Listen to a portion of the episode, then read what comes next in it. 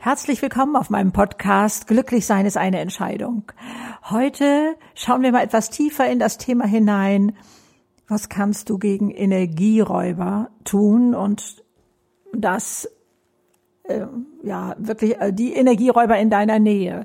Was haben wir da für Hilfsmittel, um da besser mit umgehen zu können? Es war eine so große Lernerfahrung in meinem Leben, meine Güte. Das verursacht so viel Leid. Ich bekomme auch so viele Anfragen zu diesem Thema.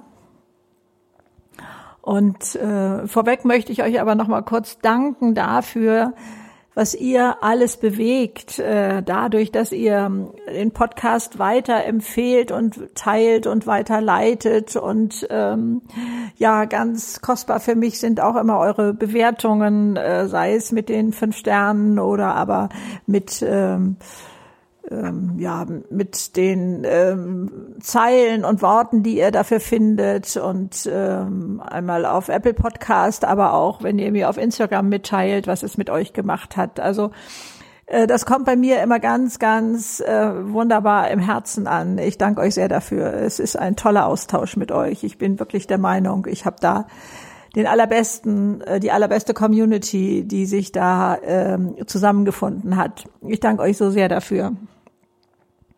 Energieräuber, ja. Also wenn ich rückblicke, wie sehr ich darunter gelitten habe, dass Menschen in meinem Umfeld glaubten, meine positive Energie umwandeln zu müssen, sozusagen in Negativenergie, weil sie das gar nicht so aushalten konnten oder was immer so ihr Grund war, dann ähm, kann ich heute verstehen, dass ich mir habe Strategien einfallen lassen müssen, denn es hat mich wirklich traurig gemacht. Es hat mich wirklich einsam und traurig gemacht, ähm, wenn mir da so eine Welle entgegenkam.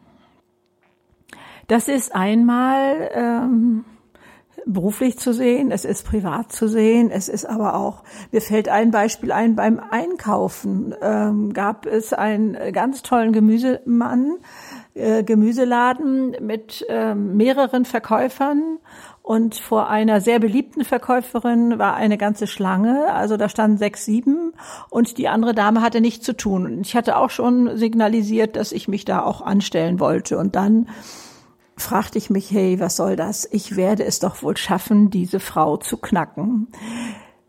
Ich hatte damals noch geglaubt, sie sei vielleicht die Besitzerin dieses Ladens, weil ich festgestellt hatte, dass sie mir immer bei Gemüse und Obst irgendwas noch ja unterschob sozusagen, was nicht mehr so frisch war, was schon irgendwie so ein klein wenig ja angegammelt ist jetzt so das ähm, nicht das richtige Wort, aber sie suchte mir mit Sicherheit nicht die schönsten Sachen aus. Das tat die andere.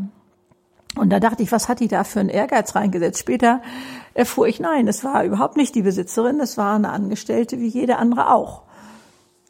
Also ich habe also mich nicht in die lange Schlange einreihen wollen, sondern habe gedacht, okay, vielleicht schaffe ich es ja, diese Frau zu knacken und bin ihr ganz besonders freundlich begegnet, die also schon vom Gesichtsausdruck her äh, einem nicht gerade positiv entgegenkam und habe das dann ähm, ja, überschwänglich. Also wenn ich da im Nachhinein drauf gucke, hat das äh, vermutlich für Außenstehende ein bisschen sehr übertrieben ausgesehen und äh, habe mich bedankt, dass sie mir die schönsten Sachen aussucht da und äh, so etwas. Auf jeden Fall war diese Frau wie erlöst. Die war wie erleichtert, dass sie jetzt mal positiv angesprochen wurde. Und ich glaube, da können wir sicherlich schon manches Mal etwas machen äh, bei einer Kollegin oder wie auch immer wenn wir mal den Versuch wagen, kann ich die Person vielleicht drehen. Dann ist es ja auch so, dass wir oft gar nicht wissen, wieso sind die eigentlich so drauf? Wieso ist, sind die immer negativ drauf? Wieso jammern die so viel? Wieso äh, ja, sind die so, wie die sind? Das erschließt sich ja uns oft gar nicht. Also ich glaube, uns hilft es, wenn wir uns bewusst sind, dass dieses sich ärgern über etwas, über die Art des anderen, ja immer bei uns liegt. Das sagt ja auch unsere Sprache schon. Ich ärgere mich. Ähm, da gibt's ja auch diese schönen Sprüche, so jemand drückt meine Knöpfe. Das heißt, ich reagiere auf etwas. Und das habe ich in meinem Leben bestimmt ganz lange so gemacht, dass da irgendwelche Umstände waren und äh, man konnte es schaffen, meine Stimmung zu verändern, auch hin zum Negativen, weil ich mich darüber geärgert hatte, dass das jemand, dass jemand so war. Also wir gucken da mal mehr im Detail rein und wie ich da rausgekommen bin.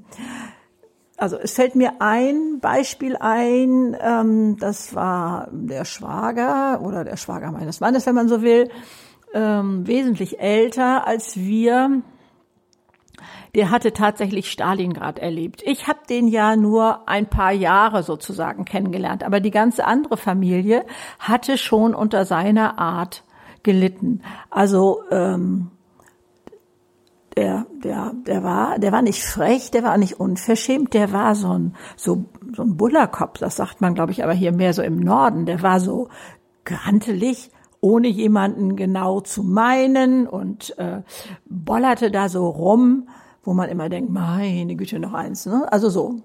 Und ich ähm, kannte seine Geschichte. Als ich ihn kennenlernte, wusste ich. Und da dachte ich oh mein Gott, noch eins. Also ein Mensch, der durch Stalingrad gegangen ist und da wirklich gelitten hat. Also ein, ein ganz schwieriger Teil des Krieges. Äh, wer da als Soldat dabei war, ich glaube, der darf so sein. Also ich bin ihm jedenfalls erstmal so ganz wohlgesonnen ähm, gegenüber getreten und habe mich auch nicht von seinem äh, so sein irgendwie angreifen lassen. Also das hatte mit meiner Stimmung gar nichts zu tun, aber ich hatte ja auch gut reden. Ich kam ja neu neu dazu und die anderen hatten alle irgendwie schon so ihre ihre Karten gespielt, die sie mit diesem Menschen zusammen hatten. Und ähm, das ergab sich natürlich recht schnell, dass am Tisch ich neben ihm saß und äh, weil die dachten, also okay, dann wird das noch halbwegs friedlich gehen und und so. Äh, das war also schon mal jemand, der mir gegenüber dann auch anders wurde, weil ich ihm anders begegnete. Aber ich kenne auch ähm, äh, ja im, im noch näheren Umfeld, ähm, also wo man sich täglich sah, dass ähm, meine Stimmung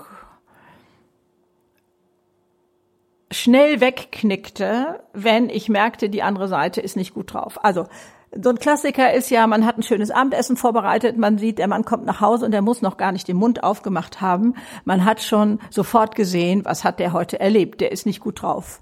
Und es gab Zeiten, da habe ich zumindest schon mal innerlich den Tisch wieder abgeräumt und habe gedacht, nee, das wird heute Abend nichts mit dem gemütlichen Abendessen, so wie der drauf ist, mein Gott. Genauso kenne ich das mit meinen Kindern. Wenn ich nach Hause kam und ich hatte richtig tolle Laune und ich wusste, oh Gott, die stecken da in ihren Schulsachen oder was weiß ich, sie haben sich gestritten und der eine kommt an und der, der, was weiß ich, mein Bruder hat oder meine Schwester hat oder ganz normales Familienleben. Und da habe ich das früher tatsächlich so gemacht, da bin ich noch zweimal um Block gefahren oder bin äh, freiwillig einen Umweg gefahren, um noch nicht so schnell dieser Stimmung ausgesetzt zu sein bis ich irgendwann mal so die Nase davon voll hatte und dachte, das wäre ja wohl gelacht. Wer bestimmt hier eigentlich die Stimmung? Das bin ja wohl ich. So, das heißt, ich bin hier reingerauscht, wirklich voller toller Stimmung, was weiß ich, hatte mich mit einer Freundin getroffen oder ich was weiß ich, kam von irgendeinem Konzert oder wie auch immer. Völlig egal. Also jedenfalls, ich hatte berstend gute Laune und die anderen hatten, nennen wir es jetzt nur mal so, normal Laune, ne? So, also mit ihren Alltäglichkeiten. Dann habe ich ganz klar verkündet, Leute, ich bin unglaublich gut drauf. Es mag sein, dass das gerade nicht zu eurer Stimmung passt. Dann würde ich sagen, geht auf eure Zimmer, macht da oben weiter oder so. Ich bin im Moment nicht daran interessiert, mir euer Gejammer anzuhören. Oder auch zu einer näherstehenden Person. Ich bin ja so ein, so ein großer Umarmer, also ich umarme gerne Menschen. Äh, wer bei mir auf Lesereisen war, der weiß, äh, dass ich immer die Leute an der Tür begrüße und so etwas. Also auch zu Hause. Das heißt, ich habe meinen Arm wirklich um die Taille des anderen gelegt und habe gesagt, okay, noch fünf Minuten grummeln, ich höre dir auch dann zu, aber danach machen wir uns einen netten Abend. Und dann habe ich das meistens, würde ich rückblickend sagen, immer, aber okay, wird sicherlich nicht immer geglückt sein, aber die Person da rausholen können. Und äh, ohne dass die jetzt sauer war, dass ich das ja mal wieder nicht verstehe, das war ja vorher so. Ist ja klar, du siehst das wieder anders, du bist auf der Seite der anderen und ich bin hier wieder der Blöde. Sowas habe ich ja vorher gehört, ne? Oder ich, ich habe mich manchmal ja gar nichts gesagt oder oft gar nichts und habe mich dann irgendwie so zurückgezogen. Und ich glaube, da haben wir deutlich mehr Macht in uns, als uns bewusst ist. Wir können uns schützen. Wir können uns erstmal bewusst sein, dass unsere Stimmung mindestens, wenn wir nur von mindestens ausgehen, genauso wichtig ist und so echt und so wertvoll wie die vom anderen. Also mal die Frage in die Luft geworfen, warum machen wir denn das? Warum gehen wir so schnell auf die schlechte Stimmung des anderen ein? Warum können die uns so runterholen? Das können wir selber entscheiden. Es gibt auch Besuche, die ich dann irgendwo mache ähm, bei Menschen, von denen ich weiß, dass die aus ihrer Negativschleife nicht rauskommen. Auch nicht, wenn ich die liebevoll in den Arm nehme und sage noch fünf Minuten oder so. Es gelingt mir da nicht. Also es gelingt nicht immer. Dann packe ich mich in eine Seifenblase. Also in so eine, so eine Hülle, dass ich mir vorstelle, nee, ich bin hier in meiner schillernden, bunten, schönen Seifenblase und ich besuche jetzt den anderen, ja, und ich bin lieb und nett und, und verständnisvoll und so, habe aber aufgegeben, irgendwas auf der anderen Seite verändern zu wollen. Da hatte ich auch so meine Lernerfahrungen, dass ich glaube, es fing an, dass ich dann so innerlich dachte, okay, dann ist das sowas wie ein Sozialprojekt, ne? Also das äh, machst du jetzt so netterweise. Und da habe ich gedacht, hey, hopp mal, stopp mal hier, was ist denn das für eine Überheblichkeit? Das kannst du ja wohl nicht ernst meinen. Also ich brauchte so ein paar Schleifen, bis ich mir selber auf die Schliche kam, wirklich bewertungsfrei den anderen so zu lassen, wie er ist. Und das nimmt schon mal ganz, ganz viel raus. So, jetzt war, also es ist ja nicht so, dass ich jetzt hier sitze und, und nicht mehr mit solchen Herausforderungen zu kämpfen hätte. Wenn ich hier so kluge Sprüche mache, hört sich das ja manchmal so an, aber das ist bei weitem nicht so. Also auf einem tollen Familienfest äh, begegnete mir eine Person, die mich früher da sehr hat ähm, aushebeln können und wo ich dann so meine Strategien anwenden äh, musste. Und habe jetzt, als das natürlich in demselben Spiel weiterging, nur gedacht, ach ja, über sowas hast du dich früher mal aufgeregt. Ich habe es aus einer Distanz sehen können. Ich mag, mag auf vielen Gebieten, also das kann man nicht nur hier ansetzen, das kann man auch auf anderen Gebieten ansetzen und es war auch sicherlich anders gemeint. Aber dieser Satz von Martin Luther King, mich dreht keiner dieses ähm, Ich bleibe bei mir und ähm, er meinte das sicherlich von seinem Wertesystem, von, von seinen Forderungen und, und so etwas her. Aber ich habe mir den Satz öfter gegriffen bei verschiedenen Anlässen und auch hier. Mich dreht keiner. Meine Stimmung macht mir hier keiner kaputt. Also für sich selber da eine klare Linie zu ziehen. Zu sagen, ja, der andere hat das Recht, aber ich habe meine Knöpfe, wie es so schön heißt, in mir abgestellt. Die kann man nicht mehr erreichen. Äh, manchmal denke ich, ach ja, schade, dass äh, das so läuft hier und so. Und da gucke ich dann aber schon, ob ich das so machen muss und ähm, ob ich auch gehen kann. Natürlich bin ich auch längst nicht mehr so viel mit Menschen zusammen, die das ja, ich sag mal, die sich bei mir abturnen müssen, ne? die da glauben äh, müssen, sie müssten mich da irgendwo aus meiner schönen Stimmung rausholen. Es ist wohl tatsächlich für manche eine Herausforderung. Das habe ich auch in meinem Leben äh, lernen dürfen. Ich habe ja immer gedacht, meine Güte, jeder muss ja in die Hände klatschen, wenn da so eine fröhliche Person daherkommt und vielleicht im Badezimmer morgens auch schon singt. Aber das ist bei weitem nicht der Fall wenn man selber noch irgendwie, sage ich mal, den Kreislauf in, unter der Bettdecke liegen hat oder so, noch gar nicht so ganz wach ist oder ganz da ist oder so, dann kann das, glaube ich, tatsächlich anstrengend und eine Herausforderung sein. Also ich muss das auch nicht überall so rausknallen. Aber für mich, für mich ist es eine klare Entscheidung geworden, dass ich sage, mich dreht keiner. Ich bleibe in meiner Stimmung, was mir wertvoll und kostbar ist und äh, versuche andere damit reinzunehmen, ja, also indem ich sie mal liebevoll in den Arm nehme und sage, okay, fünf Minuten noch grummeln, aber dann machen wir uns einen schönen Abend zum Beispiel. Das ähm, äh, ist schon heute für mich leicht möglich. Aber wenn ich zurückschaue, war das ein Gebiet, wo ich unglaublich gelitten habe. Und ähm, da zu gucken, was ist mein Schutzfaktor? Also erstens, deine Stimmung ist mindestens, mindestens mathematisch 50 Prozent. Ne? Also da kommt noch eine andere Stimmung dazu, ja, aber die ist in keinster Weise mehr berechtigt, sich durchzusetzen. Also das kann man ja schon mal so mathematisch sehen.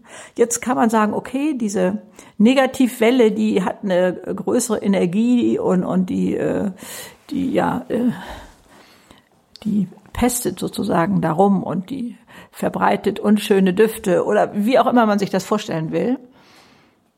Aber also ich bin dagegen weitestgehend immun geworden. Und zu wissen, ich kann mich in eine Schutzhülle packen. Manche stellen sich ins Licht, manche machen mit einer Kordel so eine Art Kokon um sich geistig, wenn sie da im Auto sitzen und dahin fahren und sagen, oh, ich weiß nicht, ne, wie meine Kollegin heute drauf ist oder so. Dann das, was der andere Negatives sagt, ernst nehmen. Mir fällt es schwerer, wenn das in der hundertsten Wiederholung kommt aber ich weiß, die Seite ist auch sehr kreativ im immer wieder Finden von schlimmen Sachen. Da habe ich mir, um Diskussionen zu vermeiden, auch eine Redewendung angewöhnt, die hieß, oh Mensch, es tut mir leid, dass das in deiner Welt so aussieht. Bei mir sieht es anders aus. Ich habe das anders wahrgenommen. Manchmal waren das ja Erlebnisse, die wir beide zusammen erlebt haben. Und ähm, der eine fand es nur schlimm und ich war begeistert oder so. Und dann habe ich ja früher argumentiert, auch noch mit meinen Geschwistern, aber erinnere dich doch mal, das war doch noch das und das Tolle und jenes und meine Güte, also never ending story. Äh, und die anderen haben immer mehr äh, Argumente gesucht, wieso es doch eigentlich so schlimm war. Jeder wollte verstanden werden. Das hört auf, wenn man sagt, in meiner Welt sieht es anders aus. Ich akzeptiere, dass du das so erlebt hast, ganz ohne Frage. Und ich äh, sehe das, aber ich habe es anders wahrgenommen. Ende. Nicht mehr argumentieren, keine neuen Argumente, weil doch das und das war. Bringt nichts. Also ist meine Erfahrung. Bringt nichts. Das verändert nichts und man ähm, äh, verlängert eigentlich nur diese Diskussion. Und so kann man das mit einer Fröhlichkeit und Leichtigkeit sagen und äh, äh, ja das andere akzeptieren, denn das war ja sowieso eine meiner wichtigsten Lernerfahrungen zu begreifen. Jeder hat seine eigene Wahrheit. Ich war ja wirklich der Meinung, so wie ich die Welt sehe, so ist sie. Nein, das ist sie nicht sondern jeder hat seinen Blick auf die Welt, seine Bewertung, ob etwas schlimm ist oder nicht so schlimm ist oder so. Das liegt alles in uns selber. Und so schaut jeder ganz anders und nimmt das eine wahr und sieht das andere vielleicht gar nicht. So, ne? Wir wissen ja, die Hirnforschung sagt, egal was du denkst, du wirst Recht behalten. Und dann äh, nee, die Hirn, äh, das war die Aussage von Henry Ford und die Hirnforschung sagt, dein Gehirn wird alles tun, damit du Recht behältst. Also es zeigt uns dann die Sachen, die meine Meinung noch unterstützen. Also das andere wird so ein bisschen ausgeblendet.